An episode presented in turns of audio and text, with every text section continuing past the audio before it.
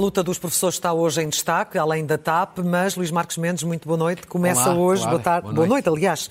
Começa hoje com as suspeitas de corrupção na Câmara Municipal de Lisboa e que levaram, nomeadamente, o atual Ministro das Finanças, antigo Presidente da Câmara, a vir a público dar explicações. Foi ou não convincente? Como é que seguiu este processo? O Ministro veio, sobretudo, dar explicações relativamente a, e, sobretudo, sugerindo que a Procuradoria-Geral da República o ouvisse, ou pedindo para ser ouvido neste processo, dizendo que desconhecia a, a investigação. E nesse plano acho que fez bem. Isso fez bem. Pedi para, para, ser, para ser ouvido. Agora, esta matéria, para as pessoas que acompanham esta questão, começou já há vários anos. Começou com, no público, através de um colega seu, o jornalista José António Sareios, um jornalista sim. muito credenciado na praça, que fez eh, uma investigação sobre esta matéria. E, portanto, agora há uma sequência, passado estes anos, de uma investigação judicial. Eu diria, ainda sabe pouco sobre isto. Eu diria que isto é uma dimensão política e, e tem uma dimensão judicial, que são, podem ser distintas. Logo veremos hum, mais à frente. Em primeiro lugar, a parte política. Qual é a questão para as pessoas que menos estão dentro desta matéria?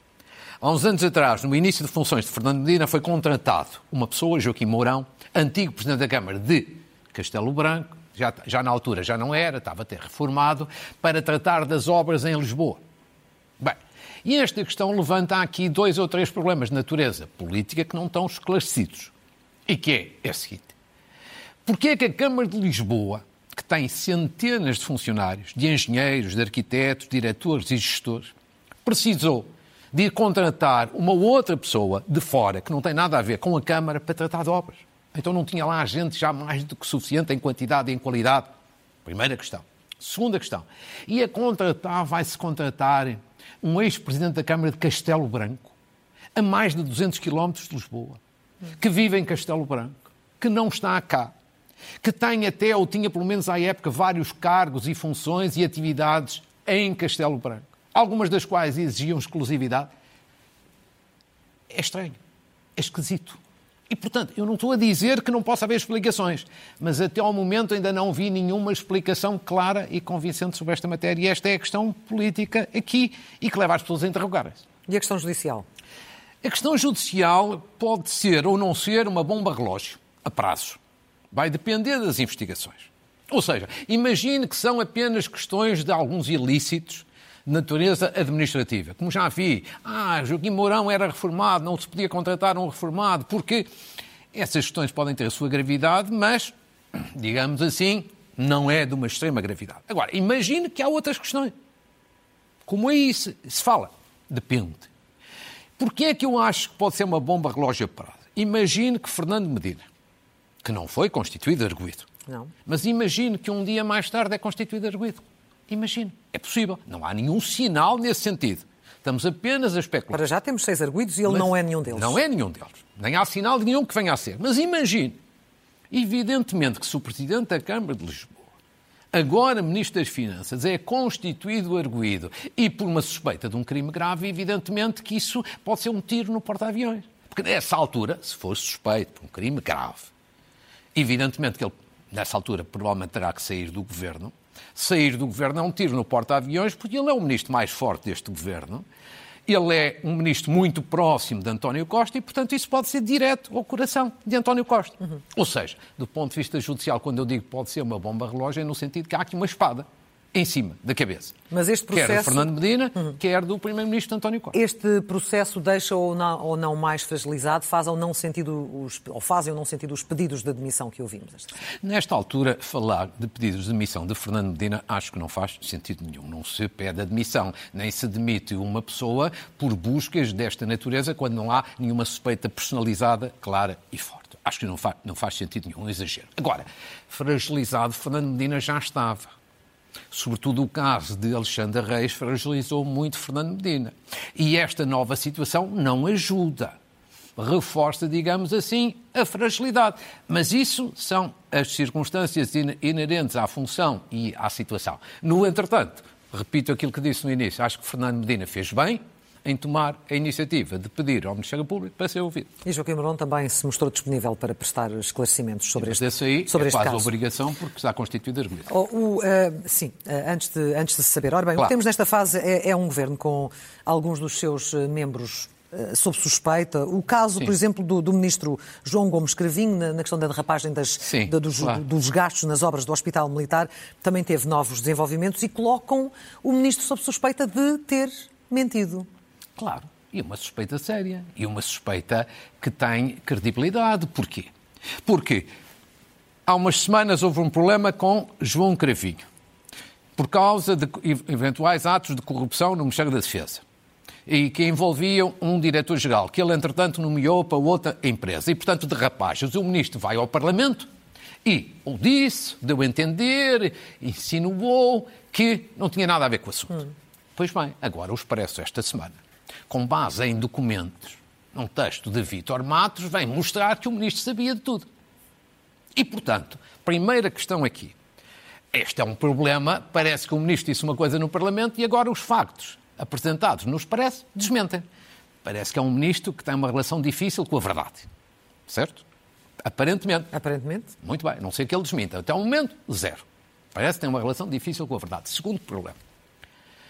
Há uma obra, vamos ao fundo das questões que interessam mais às pessoas. Há uma obra que era suposto custar 750 mil euros, acaba a custar quatro vezes mais, 3,2 milhões, e o ministro sabia tudo. E não fez nada, aparentemente, para evitar esta derrapagem este descontrole financeiro. Quer dizer, as pessoas ficam assim estupefactas. É estranho. Terceiro, o ministro, recordando, nomeou para uma empresa do Estado um gestor que era o direto responsável por esta derrapagem enquanto diretor-geral e já depois mesmo dele ter sido condenado pelo Tribunal de Contas. Tudo estranho, não é? Quer dizer, um ministro assim é um ministro na corda bamba. Eu não sei se ele um dia sai ou não sai. Mas evidentemente que isto é de uma gravidade muito e muito significativa. Engrossa o número de casos e de casinhos e de casões que aí estão. Eu acho que este é mais que um casão do que um casinho. E tudo isto é mau. E tudo isto atinge diretamente o Primeiro-Ministro, as suas escolhas e o Governo diretamente. Sim. Não é bom, obviamente, todo este Claro, processo eu que está acho que tudo aquilo que tem vindo a acontecer nestas últimas semanas largas, já são muitos, de vários casos, de casinhos, uns mais graves, outros menos graves, mas todos, todos eles em conjunto dão uma ideia de que o Governo está aqui em descontrole. E eu acho que isto é mau. Tirando para os partidos radicais extremistas, ou seja, dos extremos, eu acho que isto é mau para todos. Em primeiro lugar, que é mais importante acima de tudo, acima dos partidos está a democracia. Eu acho que isto é mau para a democracia. As pessoas veem tudo isto nas televisões. Os telejornais são 15 ou 20 minutos destes casos todos, e não é culpa dos telejornais, evidentemente que as pessoas acham que isto está num pântano. Que os políticos são tudo um conjunto de gente que não é séria e que não fala a verdade. Que isto é a percepção pública.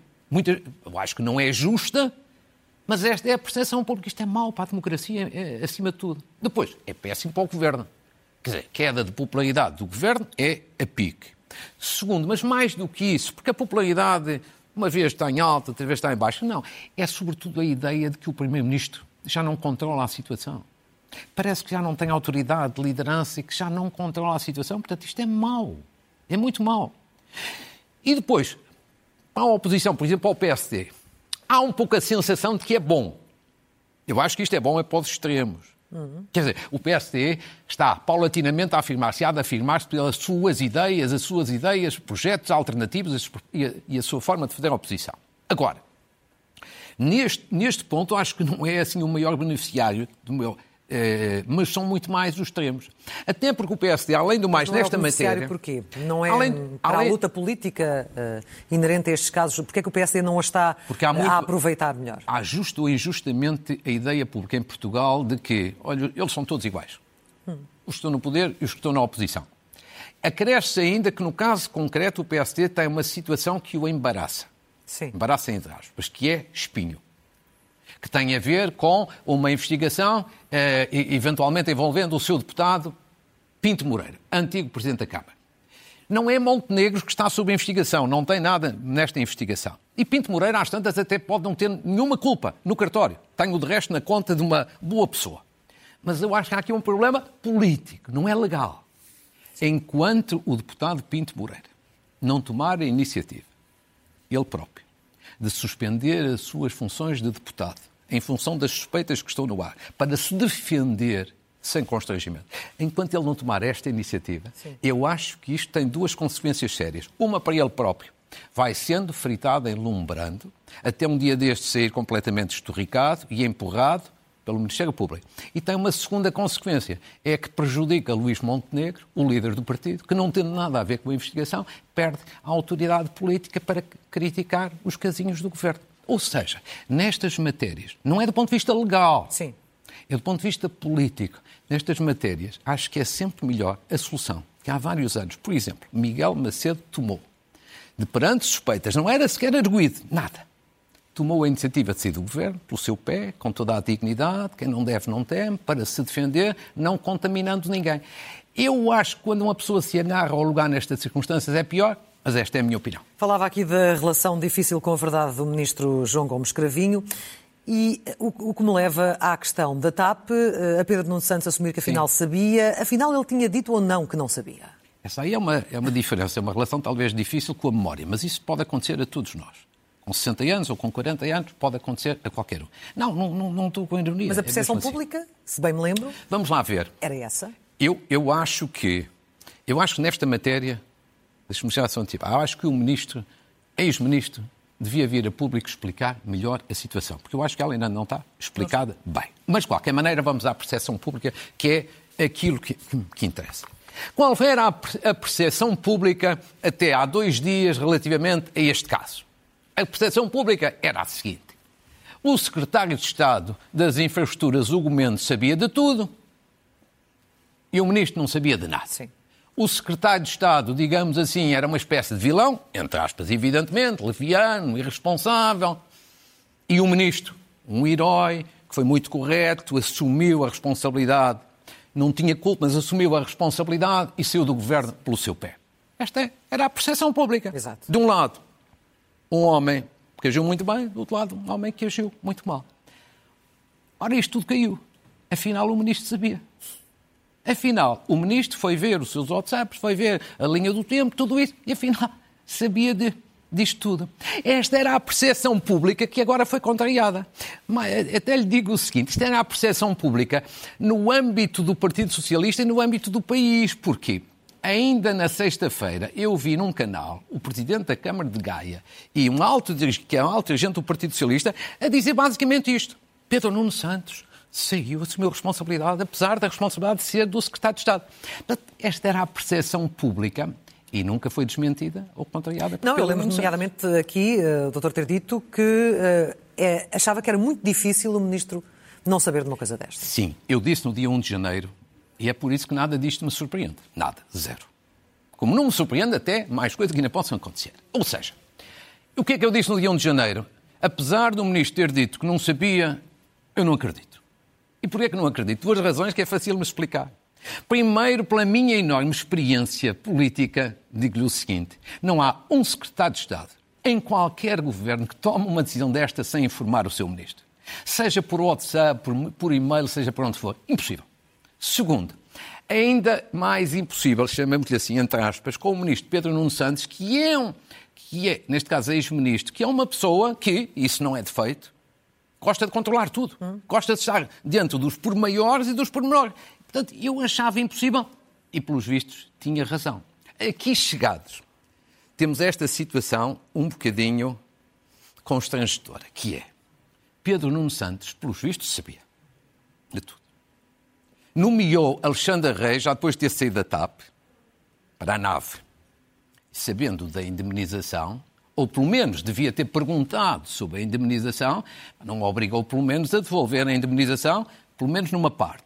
E depois, para mim, a coisa mais estranha é esta. Quer dizer, qual foi a percepção pública com que você ficou e o país ficou quando, no final de dezembro, Fernando Medina e Pedro Nuno Santos pediram esclarecimentos à TAP? Sim. É que eles queriam saber, que estavam surpreendidos. Não sabiam. Não sabiam. Exato. Mas então, o ministro sabia e assinou um despacho a pedir explicações à TAP sobre uma coisa que o seu Ministério, o seu secretário de Estado, e agora vem-se a saber, ele próprio sabia. Tudo isto, de facto, vamos ser francos, não é brilhante. E não para é uma ele, coisa em particular, também não é bom. Não, eu acho que ele fez bem vir corrigir, porque corria o risco de mais tarde ser apanhado em flagrante ou em falta, ou pela Inspeção-Geral de Finanças, ou pela Comissão de Inquérito. Não é só por uma, ou por uma, ou por outra, em qualquer circunstância, eu acho que isto se traduz num dano na imagem e, na, e, na, e no estatuto e na credibilidade política de Pedro Nuno Santos. Isso Para as próprias ambições eh, políticas de futuro eh, de Pedro Nuno Santos. Quanto à Não é bom para ele. Executiva eh, da TAP, ela esteve no Parlamento a prestar Sim. declarações. O que é que achou da, daquilo que ela. da prestação, chamemos-lhe assim? Eu achei uma coisa inacreditável. O quê? A audição, a audição da Presidente da TAP fez-me lembrar Ricardo Araújo Pereira quando, quando brincou com aqueles vários inquiridos do BES que foram ao Parlamento e que, sobretudo, diziam que não sabiam de nada. Quer dizer, estavam dentro de tudo, mas não sabiam de nada. A mesma coisa, a Presidente da TAP. Deixe-me dizer-lhe o seguinte. Primeira grande questão que ela devia esclarecer. Com quem é que ela falou? Com quem é que ela falou para ter autorização para negociar a saída de Alexandre Reis da TAP? Quem assistiu? Quem assistiu àquela, àquela audição parece que foi o Secretário de Estado Estado. de Estado. Pois eu vou-lhe dizer. Tanto quanto eu sei, ela falou mesmo com o Ministro, Pedro Nuno Santos, que a autorizou a negociar. Depois, a indemnização pode ter sido com o Secretário de Estado. Agora, isto, isto eu acho que ela devia ter explicado. Eu acho que é assim. Se não é assim, eu acho que o Ministro deve vir a público explicar. Tanto quanto eu sei, é assim. Agora, eu acho que ela devia ter feito isto, como devia ter explicado mais, mais, mais questões. Portanto, parece aqueles empresários que nunca sabiam de nada. Quer dizer, ela só teve uma preocupação, salvar a sua pele. Ou seja, dizer, não, isto tudo foi tratado com o Secretário de Estado, até tenho uma autorização por escrito e eu presumi que as finanças também sabiam. Como quem diz? Eu não cometi falha nenhuma, portanto vocês não me podem demitir, não me podem pôr na rua, e se me puserem na rua têm que me pagar uma indemnização. Ou seja, ela preocupou-se não com a verdade, não com o esclarecimento, não com a informação, não com a transparência, mas sim a salvar a sua pele. Ou seja, para quem, está, quem, quem, quem não é português e está há pouco tempo em Portugal, é caso para dizer que em pouco tempo já apanhou os, bons vi, os piores vícios de alguns gestores e empresários portugueses. Avancemos. Eh, Estávamos ali Sim. a ver em frase a economia melhor do que se previa. Aliás, as perspectivas têm sido, Sim. têm sido essas assim um pouco por todo lado. Vai ser, apesar de tudo, um ano menos mau, 2023. Quer dizer, este, este- esta semana nós tivemos Davos, Sim. o Fórum Económico Mundial, é a elite económica e financeira do mundo. Todos deram a entender, mas sobretudo a senhora Lagarde, sublinhou que vamos ter um, um ano de 23 um pouco melhor do ponto de vista económico do que se previa, do que se imaginava. E eu diria o seguinte, não vale, não, não criamos falsa expectativa, vai ser um ano difícil. Sobretudo por causa da inflação que vai continuar alta, sobretudo para as classes mais pobres. Mas economicamente vai ser melhor do que se imaginava há dois ou três meses. Vejamos alguns sinais nesse sentido, lá fora, na Europa e cá dentro. Primeiro, na Europa. A Alemanha é a maior notícia de todas fora da recessão. Terceiro e quarto trimestre de 2022 positivos. Portanto, um alívio geral para a Europa. A crise energética, menor do que o que se previa, é um outro alívio. Em grande medida porquê? Porque estamos a viver o segundo inverno mais ameno desde 1950. E, portanto, aqui o ambiente ajudou.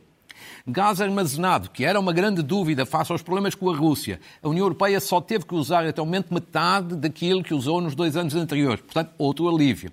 Com tudo isto, os preços da energia caíram e no plano do emprego, decisivo para se perceber do investimento, os últimos inquéritos a nível europeu mostram que as empresas planeiam mais contratar trabalhadores do que estar a despedir trabalhadores. E, portanto, estes sinais da conjuntura internacional também servem a Portugal. Claro. E nós temos também aqui em Portugal alguns sinais positivos. Quais são? A confiança, por exemplo, dos consumidores aumentou, subiu, cresceu pela primeira vez nos últimos três meses. A confiança nos setores do comércio e indústria também subiu nos dois últimos meses.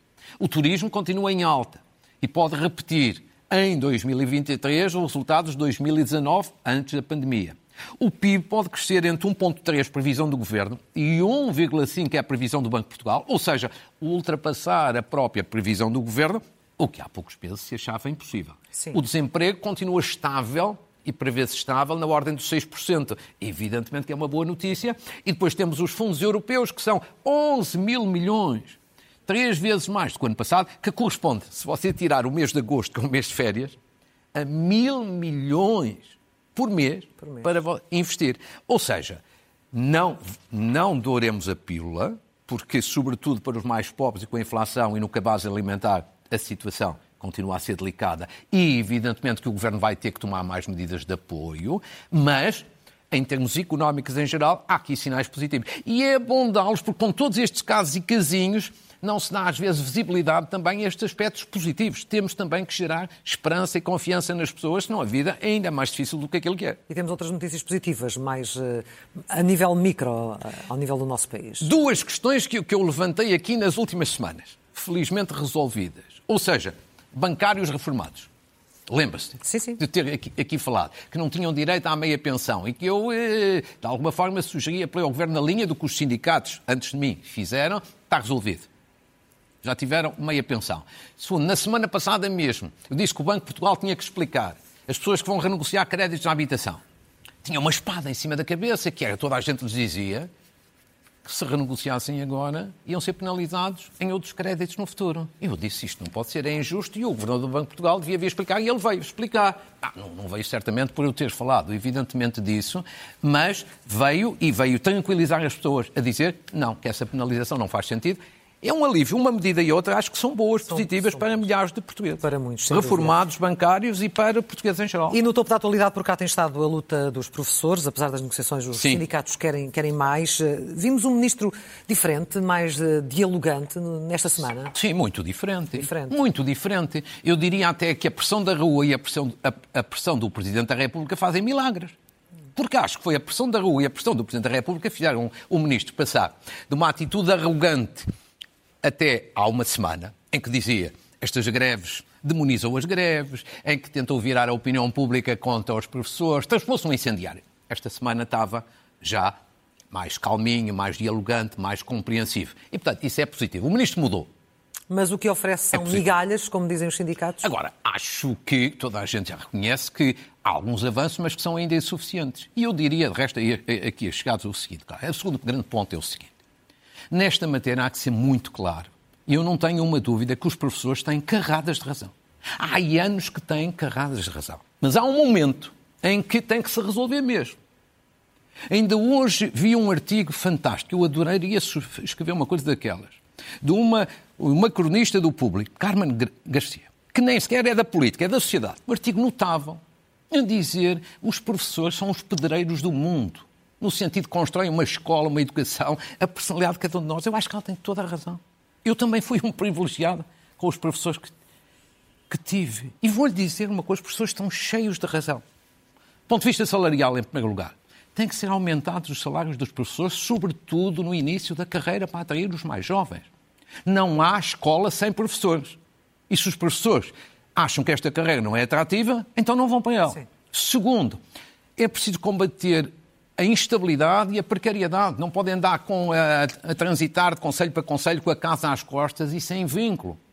Quer dizer, já passaram vários governos, já há vários governos que têm culpa, mas a algum momento tem que se resolver. Não é uma questão de agora de se a culpa é deste ou daquele. Tem que se resolver. Sim. Segundo, as pessoas têm que estar motivados.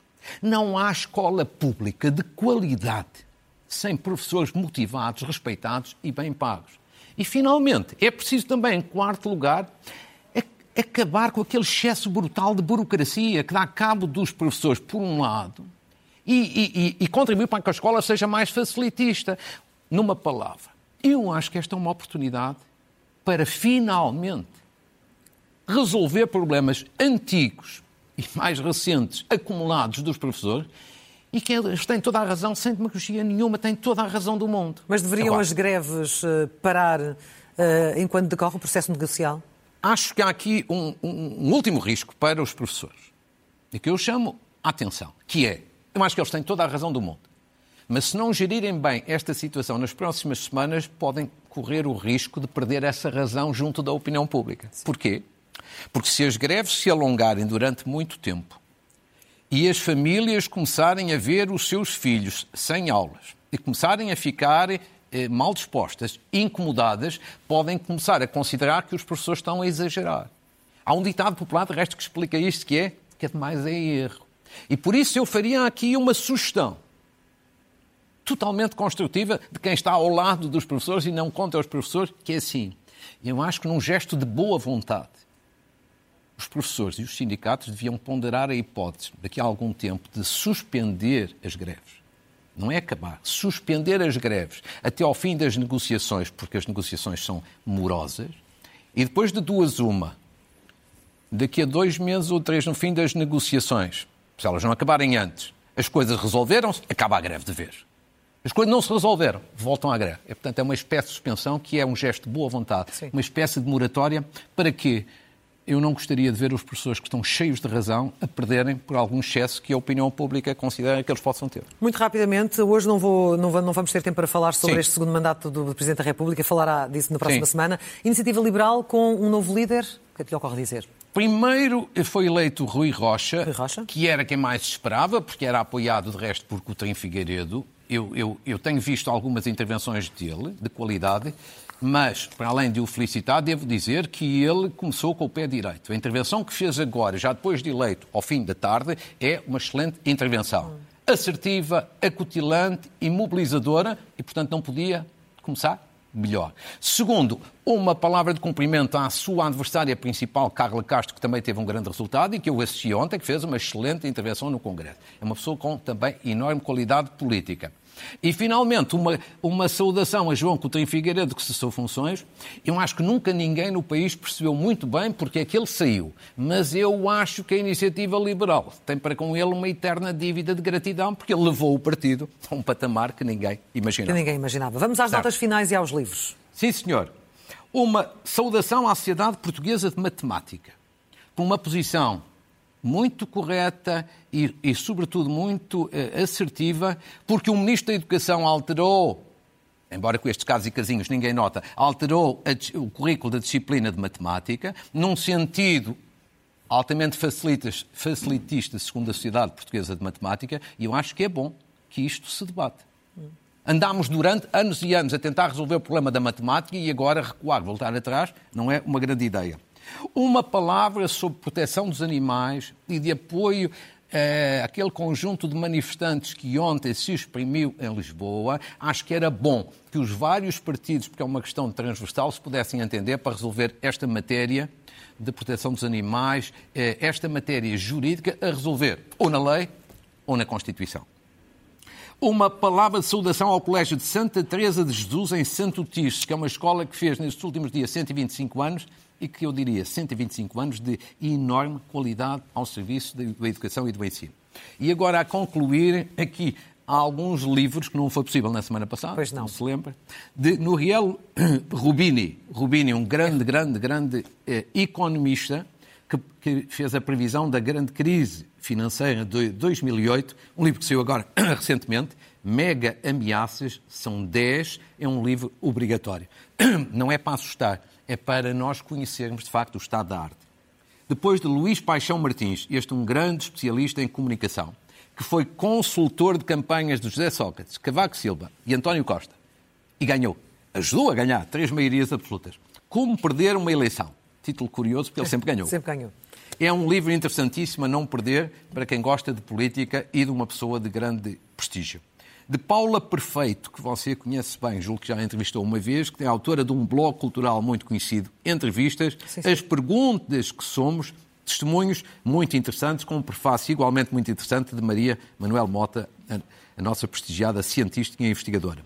E agora, de um amigo meu e meu colega, aqui fica o registro de interesse, Direito do Desporto, de Alexandre Miguel Mestre, que parece um livro para juristas, mas que acho que é bom para quem gosta de desporto, sendo jurista ou não sendo. E a concluir uma revista cultural, mais uma de grande qualidade, porventura à frente de todas, da Fundação Gulbenkian, que é uma revista incontornável, indispensável, da Gulbenkian, Colóquio Letras, dirigida por Nuno Júdice e com Guilherme Oliveira Martins como presidente do Conselho Editorial. Parabéns aos dois e parabéns à Gulbenkian. Estão deixados assim as sugestões. Um Luís Marcos Mendes, até ao próximo domingo. Até ao próximo domingo. Muito obrigada. Muito gosto. Até lá.